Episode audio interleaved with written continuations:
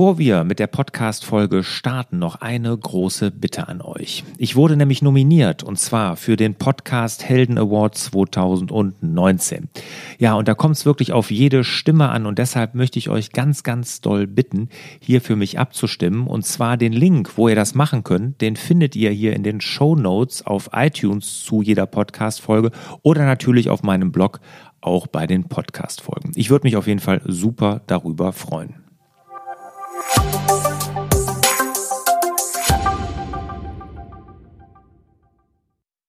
Herzlich willkommen zum Podcast Selbstmanagement Digital. Wir geben Orientierung im digitalen Dschungel, sodass wieder mehr Zeit für die wirklich wichtigen Dinge im Leben bleibt. Mein Name ist Lars Bobach und ich habe heute den Jörg Roos zu Gast. Hallo Jörg.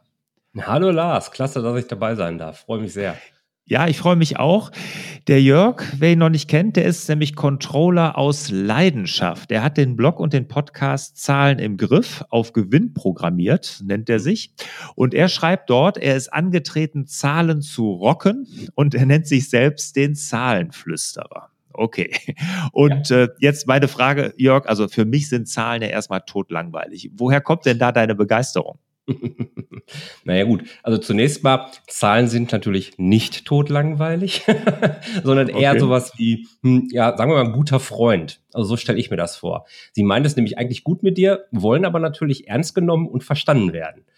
Und ich weiß, dass es andere Leute ganz anders sehen. Und das liegt aber meistens aus meiner Erfahrung daran, dass so dieses ganze Thema BWL-Theorie, Zahlentheorie, also alles, was man so nutzen darf, um es zu lernen, doch eher trocken und nüchtern vermittelt wird. Mhm. Und ja, darauf hat natürlich wieder keiner Lust. Hätte ich auch nicht. Trotzdem habe ich das irgendwie gemacht. Da bin ich äh, reingerutscht in über die Uni. Und da hatte ich dann irgendwann ein Schlüsselerlebnis tatsächlich, wo ich festgestellt habe, Mensch, Zahlen sind so der Schlüssel wenn ein Unternehmen wirklich erfolgreich sein möchte. Also war mir zu dem Zeitpunkt plötzlich die Bedeutung klar und habe diesen Weg weiter eingeschlagen und im Laufe des Jobs habe ich dann festgestellt, dass ich es A, so einen Ansatz habe, ich wollte immer das Business unterstützen und habe die Menschen mitgenommen und die Ergebnisse, die waren dann eben eigentlich ja sehr überzeugend. Da habe ich dann äh, so Transformationen teilweise erlebt und damit wuchs dann auch mehr und mehr meine Begeisterung. Und äh, deswegen bin ich der Meinung, äh, Zahlen sind richtig geil, wenn man sie richtig anpackt. Okay, also du bist da mit Begeisterung dabei, das merkt man. Jetzt, wie wichtig sind denn, du hast gesagt, äh, sie sind wahnsinnig wichtig, das ist eigentlich eher eine rhetorische Frage, aber vielleicht kannst du das ja mal mit einem Beispiel hinterlegen, wie wichtig KPIs, also äh, Key Performance Indicator, also Zahlen heutzutage im geschäftlichen Umfeld sind. Ja, KPIs, das sind ja, das steht ja eigentlich für so, so Kennzahlen, so im, im neudeutschen Bereich. Mhm. Und ähm, am Ende ist es ja so, du beschreibst das ja auf deinem Blog auch immer wieder und in deinem Podcast und Videos. Digitalisierung und die gesamte allgemeine Entwicklung ist ja eher so, dass alles immer schneller wird. Immer mehr Zahlen liegen entsprechend auch vor. Das ist eben auch eine Folge der Digitalisierung. Und nun ist es so, wenn ich mir alle diese Zahlen ernsthaft anschauen wollen würde, dann machst du wirklich nichts anderes mehr als Unternehmer. Insofern ist es super wichtig, KPIs oder eben Kennzahlen zu haben, weil die, wenn sie richtig ausgewählt sind, echt eine Abkürzung äh, sein können und vor allen Dingen eben dafür sorgen können, dass du nicht so schnell den Überblick verlierst. Ähm, dafür ist es aber eben super wichtig, dass sie richtig ausgewählt sind äh, und nicht einfach irgendwelche KPIs. Ja, also da gibt es ja ganz, du, kann, du, kannst ja KPIs entwickeln fast mehr als Zahlen. Das ist ja unglaublich. Mhm. Ja klar, jetzt gib doch mal ein Beispiel, äh, wo du sagst, das war ein, war ein gutes Beispiel, wo KPIs richtig geholfen haben. Du bist ja jetzt seit 20 Jahren da im Controlling-Umfeld aktiv. War ein gutes Beispiel, so mal ein bisschen Speck an die Zahlen. Ja, also letzten Endes, ich bin ja immer ein großer Freund davon, KPIs so auszuwählen, dass sie zur Strategie passen. Und wir haben einen Kunden, habe ich jetzt dabei, ähm, für den ist dieses Thema gesunder Wachstum besonders wichtig. Also ein bisschen länger schon am Markt, aber ähm, er braucht halt eben ja noch eine Menge Wachstum, um wirklich profitabel sein zu können. Und ähm, da er eben auch sehr digital unterwegs ist, hat er wahnsinnig viele Daten und kann sich äh, ja schwindelig gucken, wenn er will. Und da haben wir tatsächlich dann so einen Ansatz gewählt, dass wir uns angeguckt haben, was ist das Kernprodukt auf der einen Seite und was darf auf keinen Fall passieren, damit er trotzdem wachsen darf.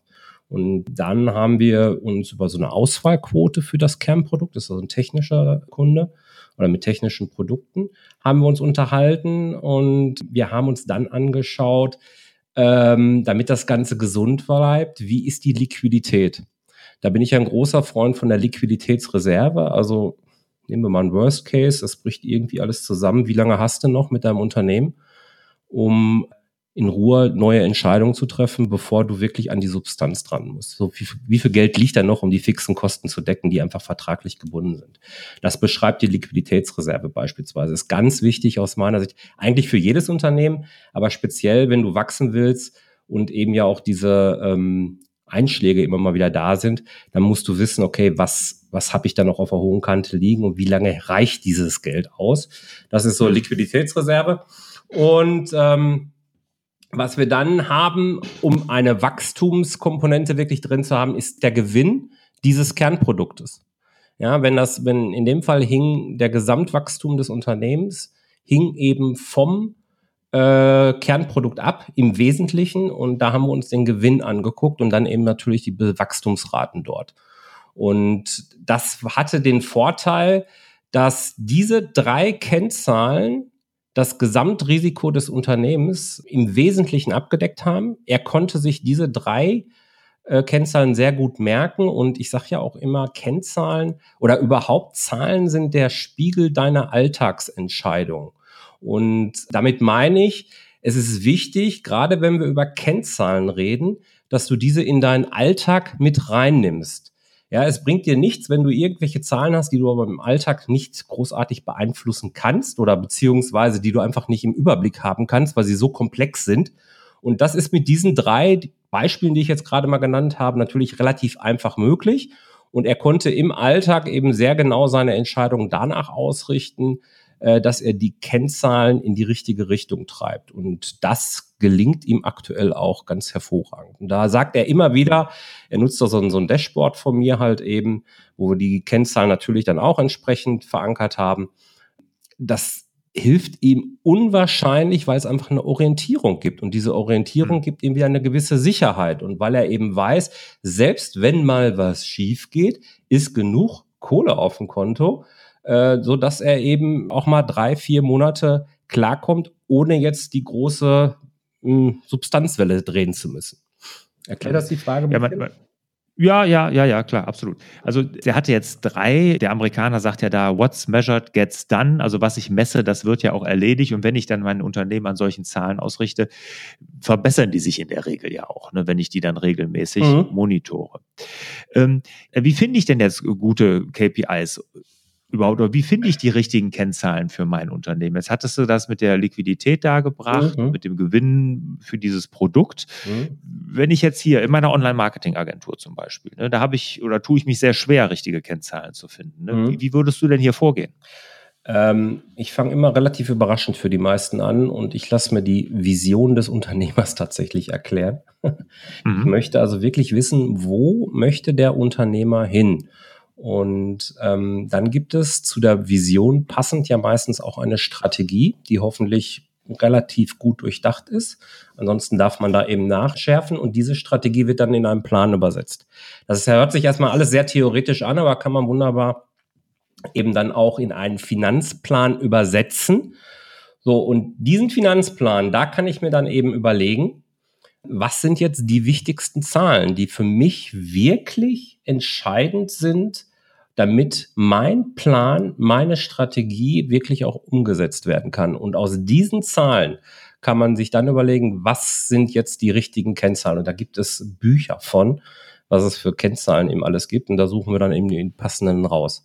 Also es geht wirklich darum, möglichst mit, ich bin gerne so ein Freund von irgendwie so drei bis fünf Kennzahlen, sage ich eigentlich gerne. So Top-Kennzahlen nenne ich das, ja. So drei bis fünf Top-Kennzahlen, die zu haben und die sollten wirklich zur Strategie, zur Vision passen, so dass der Unternehmer eben in jeder hektischen Alltagssituation, ich meine, wir haben alle so viel um die Ohren im Alltag, dass wir die aber im Kopf, Hinterkopf haben können und dann zumindest die bewusste Entscheidung von mir aus auch gegen die Entwicklung der Kennzahl treffen können. Aber dann machen wir es wenigstens bewusst und können darüber nachdenken. Und das ist, das ist ein Riesenschritt nach vorne. Also wirklich aus der Vision kommend die Kennzahlen ableiten. Und da gibt es halt eben, ja, unendlich viele. Hm. Jetzt gib doch mal ein Beispiel von, für eine Kennzahl, die aus einer Vision kommt. Ja, das, das, ist, äh, das ist eben genau das, was ich vorhin schon gesagt habe. Also Beispiel eben so eine Ausfallquote für eine Kernkomponente, wenn ich damit eine Marktführerschaft übernehmen möchte. Ja, also wenn diese Kernkomponente so, so wichtig ist für ein Produkt, dass dieses Produkt äh, eine Marktführerschaft erreichen kann und dass das für das gesamte Unternehmen extrem wichtig ist, dann darf eine Kernkomponente dazu auch nicht ausfallen. So, das wäre jetzt ein so eine Geschichte. Oder von mir aus auch diese Gewinnmarge. Das ist noch nicht mal besonders sexy und besonders einfallsreich. Aber wenn ich wachsen will, dann mache ich das auch, möchte ich das ja auch gesund machen und dann kann das eine Gewinnmarge eben sein. Ja, so zum Beispiel. Hm, Umsatz auch? Nee, Umsatz auch? ist, das wäre jetzt für mich Umsatzgewinn. Das wäre jetzt für mich ein Beispiel für eine schlechte Marge, äh, für eine schlechte äh, Kennzahl, weil das ist einfach zu mhm. unspezifisch. Weißt du, Umsatz ist halt irgendwie alles. Und ähm, natürlich kann man, hat man Umsatz irgendwie in meinem Kopf und jeder weiß auch was dazu zu sagen, aber da fließen so viele Faktoren am Ende rein, das ist mir zu unspezifisch. Also wirklich mhm. dann das rausnehmen, was macht den Umsatz denn aus? Was ist jetzt wirklich der Treiber für deinen Umsatz? Und wenn du da, wenn du dich darauf fokussierst, dann bist du viel spezifischer unterwegs. Weißt du, und daraus, daran können wir ja letzten Endes auch so ein bisschen ausmachen, was ist eine gute und was ist eine schlechte Kennzahl. Schlechte Kennzahlen sind halt eben zu unspezifisch, wie jetzt so Umsatz, Gewinn oder nicht greifbar. Das hatte ich gerade auch schon mal so ganz nebenbei angerissen. Äh, gibt ja so, so Kennzahlen, so Shareholder Value oder so, kennst du mit Sicherheit auch als Wert. Ja, äh, da kann sich kein Mensch konkret was drunter vorstellen. Was bedeutet das denn wirklich? Nur so irgendwie so ganz abstrakt. Ja, aber es muss irgendwie auch greifbar sein im Alltag. Oder wenn die Sachen zu detailliert sind oder zu wenig relevant sind. Ich komme ganz häufig in Unternehmen rein und die haben dann, weiß ich nicht, 30, 40, 50 Kennzahlen, zeigen mir das dann auch meistens ganz stolz. Und dann kommt, dann kommt die entscheidende Frage. Was machst du denn damit? Ja, die gucke ich mir an. Ja, schön. Und dann? Ja, nichts. Genau, eben nichts, weil sie eben dann, da steht dann alles Mögliche drin, aber das ist dann viel zu detailliert, dann so triffst du keine Entscheidung und das bringt dich dann nicht weiter. Deswegen ist das Thema Kennzahlen immer auch eine sehr, sehr individuelle Geschichte. Für jedes Unternehmen sieht das immer ein bisschen anders aus. Aber wenn es gut hergeleitet ist, ist es extrem hilfreich und macht dem Unternehmer dann auch tatsächlich Spaß. Also ich habe durchaus einige Unternehmer dabei, die als Zahlenmuffel starten und ja, ich will jetzt nicht Fan sagen, das wäre sicherlich übertrieben, ähm, mhm. aber sie arbeiten zumindest gerne mit den Zahlen, weil sie den Sinn erkennen und auch im Alltag sich sicherer fühlen. Und ich glaube, das ist äh, gerade in diesen hektischen Zeiten, wie wir sie jetzt erleben, und da ist ja nun auch keine Besserung in Sicht, das ist, glaube ich, so die Kernkomponente an der, oder der Kern, Kernvorteil von so Zahlen, die können ja unheimliche Sicherheit bieten. Mhm. Ja. Meine Erfahrung ist, dass die ähm müssen auch sehr einfach sein. Ja. Damit jeder sie versteht. Ja, genau, das ist das, was. Also, wie du sagst, sie, diese, ja, Umsatz wird ja auch jeder verstehen, ne? Aber sie müssen trotzdem aber irgendwie am Unternehmensziel, Vision wegen mir ja. auch und an dem Erfolg, aber auch wirklich einfach sein. Ne? Genau. Wir hatten zum Beispiel bei Isotech hatten wir, äh, wie viel Umsatz jeder Handwerker machen sollte ja. pro Tag. Ja. Ne? So ganz einfach und gesagt, weißt du was, wenn du einen Auftrag abwickelst und der ist, was weiß ich, 6000 Euro, dann darfst du so und so viele Tage dafür brauchen. Dann war das ein guter Auftrag, weil dann haben wir hier einen Gewinn gemacht mit dem Auftrag. Genau. wenn du länger brauchst, dann nicht mehr. Ja, ja. Das war eine ganz einfache Kennzahl, Umsatz pro Manntag. Und äh, das hat auch jeder Handwerker verstanden. In der Firma war das ganz oben zu sehen, wo wollen wir hin und welche Manntage haben wir zurzeit, also welchen Umsatz. Ja, genau. Also um, das war so, eine gute. So genau gute sowas. Und da sind jetzt was, was ist da das Besondere an dieser Kennzahl? Es setzt Relation an. Ne? Also du hast auf der einen Seite diese absolute Größe Umsatz und auf der anderen Seite diese absolute Größe Manntag. Und das setzt du jetzt in Kombination. Du könntest ja auch den Manntag irgendwie durch Dauer oder sowas, ne? Kannst ja ihm ersetzen, dass du sagst, Du guckst dir hm. an, wie lange braucht ein Auftrag, um abgearbeitet zu werden, weil du eben weißt, dass, ähm, dass die Prozessoptimierung eben langsam jetzt greifen müssen. Und ob das der Fall ist, siehst du dann in der Bearbeitungszeit. Solche Nummern. Aber das sind meistens so diese Relationen. Und genau wie du sagst, mhm. da stimme ich dir nämlich zu, dieses Einfache, das ist das, was ich meinte vorhin mit dem greifbar. Das ist genau das. Es muss greifbar sein. Das, du musst dir was unter vorstellen können unter der Zahl. So nebulöse Sachen, die so theoretisch daherkommen wie Unternehmenswert oder so. Ja, toll. Äh, mhm.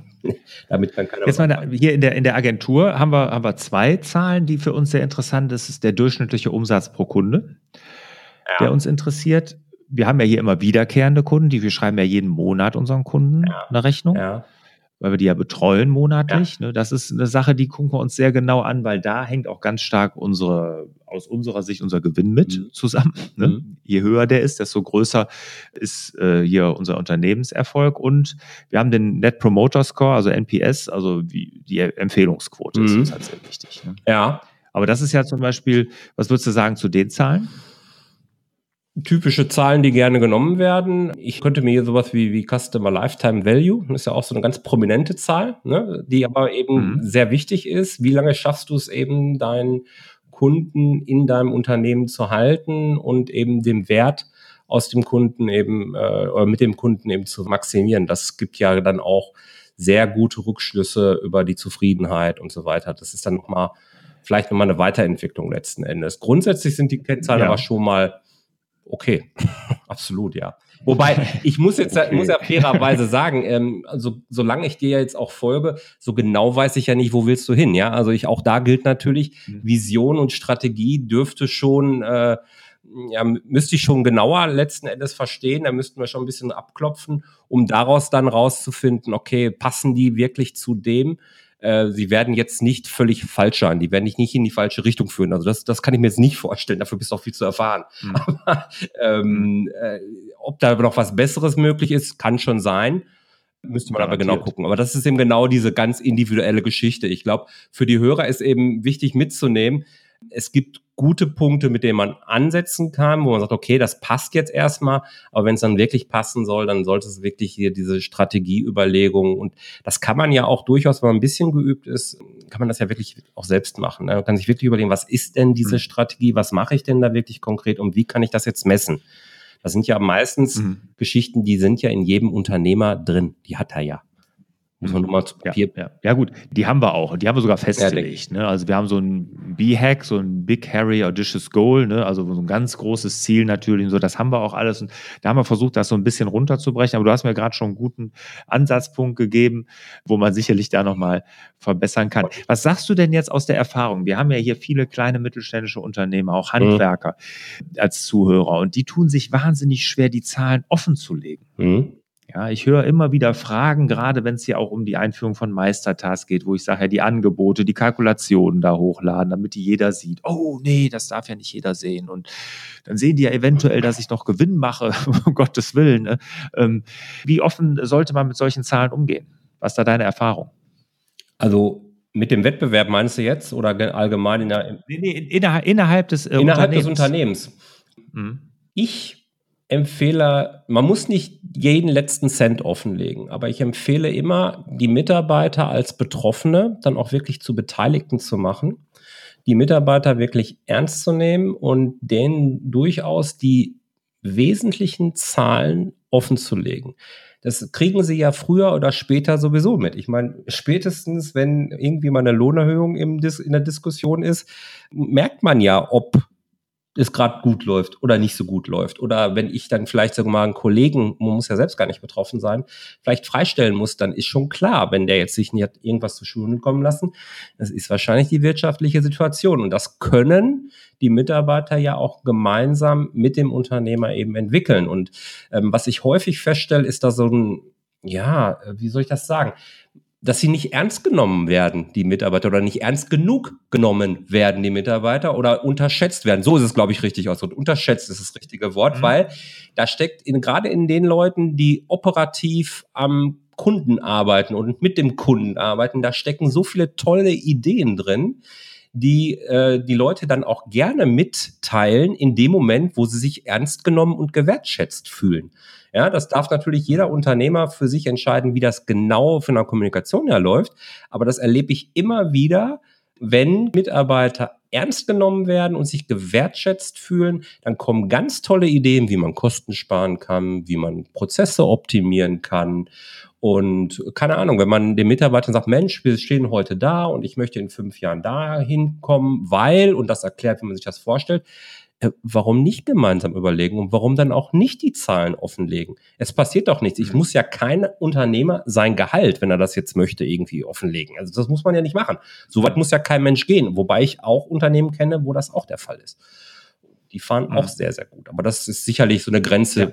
Würde ich jetzt persönlich wahrscheinlich auch nicht machen.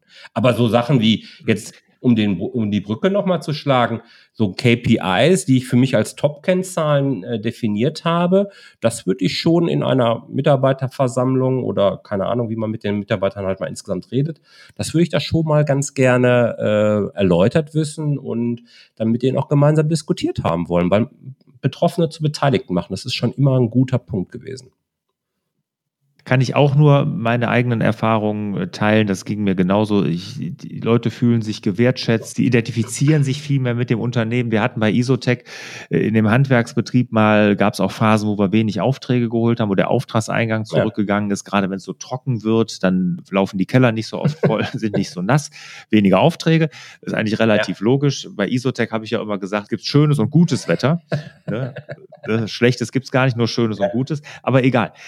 Nein, aber was ich sagen wollte, ist, bei so einer Flaute dann, ne, das haben selbst die Handwerker ja. mitgekriegt und die hatten dann auch Ideen, genau. was man dann dagegen genau. machen könnte. Ne? Dadurch, dass die nämlich immer ganz prominent bei uns an der Pinnwand der aktuelle Auftragseingang ne? genau. und Auftragsbestand. Genau. Und häufig, und das ist wirklich. Häufig super. sind wir Unternehmer ja dann auch, die da wirklich am, am, am Puls des Unternehmens ja auch sitzen und immer alles in den Griff haben wollen ein Stück weit betriebsblind.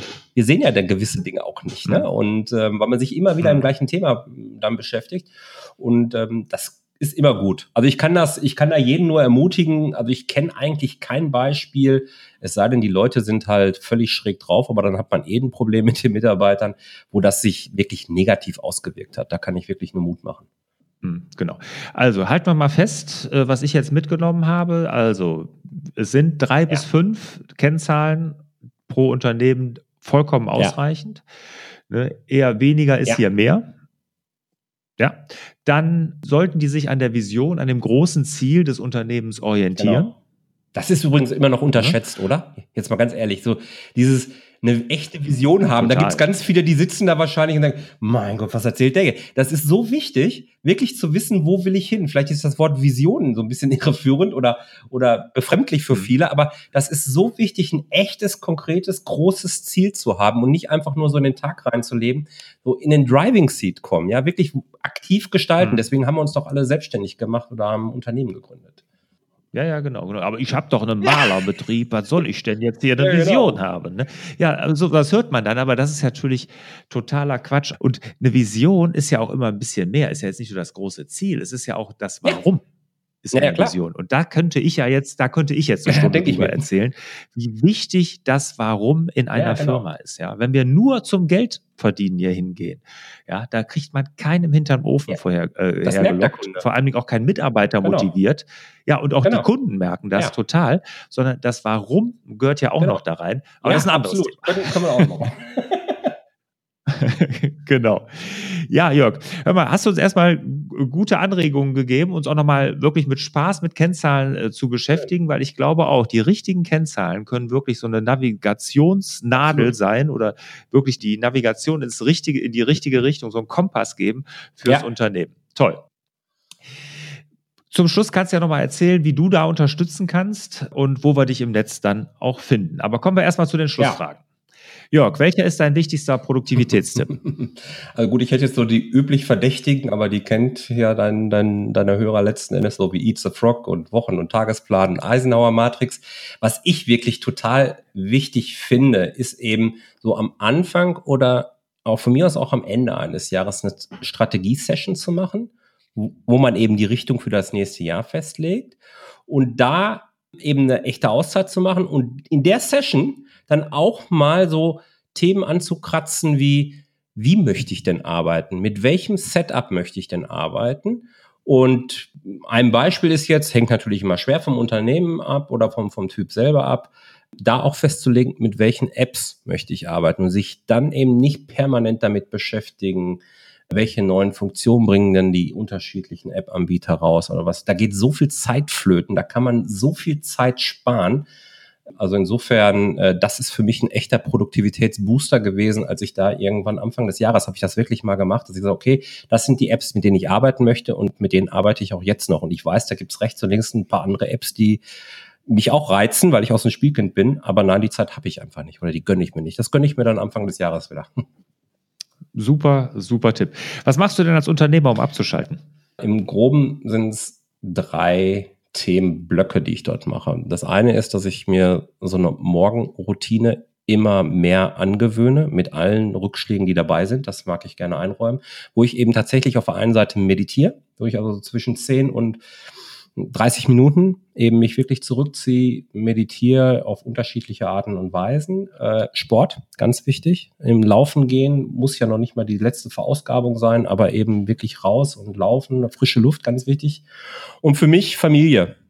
Ja, also ich genieße es unheimlich dann Zeit äh, mit der Familie zu verbringen und einfach da gute Gespräche zu haben. Klar, natürlich gehören auch Freunde zu. Aber die Familie ist ähm, für mich so, so ein Energiepool. Ja. Wir haben zum Beispiel so ein Familienkochen, was wir einmal im Monat machen. Das ist mega. Das ist einfach so ein, so ein halber Tag, den man dann gemeinsam in der Küche unterm Esstisch verbringt und äh, über alles Mögliche spricht und macht. Und da schalte ich richtig ab und da ziehe ich dann unheimlich Energie auch her. Welche Apps oder welchen Internetdienst kannst du der Selbstmanagement Digital Community empfehlen?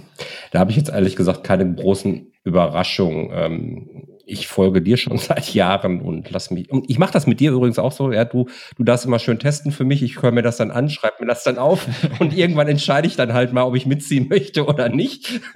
und insofern okay. sind so meine, meine Apps, mit denen ich momentan tagtäglich arbeite und in die, ohne die nichts geht, ist Evernote. Auch wenn ich da mittlerweile ein echtes Bauchkrummeln habe, auch. Ähm, Todoist äh, gehört für mich dazu, als Ablage, als zentraler Sammelkorb halt eben auch. Und dann arbeite ich sehr viel mit Meistertask und Mindmeister. Sehr schön. Welches Buch hat dich als Unternehmer und Mensch am meisten geprägt? Hm, da kann ich mich immer nicht entscheiden, welches der beiden es so ist. Also auf der einen Seite ist der Stefan Mehrath mit Der Weg zum erfolgreichen Unternehmer und auf der anderen Seite der Bodo Schäfer mit den Gesetzen der Gewinner. Welches ist der beste Ratschlag, den du jemals erhalten hast? Hm. Sei ruhig so, wie du bist denn du bist gut so. Und das gilt übrigens nicht nur für mich persönlich, sondern das gilt ja für uns alle. Ja, also nicht eben irgendwelchen Idealen nachstreben, sondern einfach bei sich bleiben und sich selbst so wertschätzen, wie man ist. Da ist schon viel drin. Okay, und jetzt, bevor wir uns verabschieden, wie kann denn jetzt die Selbstmanagement Digital Community mit dir in Kontakt treten? Wo findet man dich im Netz? Ja, eigentlich überall. Webseite ist so der Hafen, ja, jörg-roos.com. Natürlich in meinem Podcast, der wöchentlich erscheint. Und dann Social Media bin ich vor allem bei LinkedIn und bei Facebook aktiv und Instagram. Xing lasse ich, bin ich zwar auch zu erreichen, aber ehrlicherweise lasse ich das dort auslaufen. Mhm. Okay, super. Ja, werden wir alles hier verlinken, natürlich in dem Artikel Klasse. zu dem Podcast und natürlich auch in den Show Notes. Ja, Jörg, vielen Dank, hat viel Spaß gemacht. Ja, ich danke dir, hat auch mir viel Spaß gemacht und ich hoffe, es hat deinen Hörern auch ein bisschen Hunger auf Zahlen ja, gemacht. Ja, also wenn man mit dem Zahlenflüsterer spricht, garantiert. Okay. Jörg, ich wünsche dir und euch natürlich auch wieder mehr Zeit für die wirklich wichtigen Dinge im Leben. Ciao. Danke, ciao.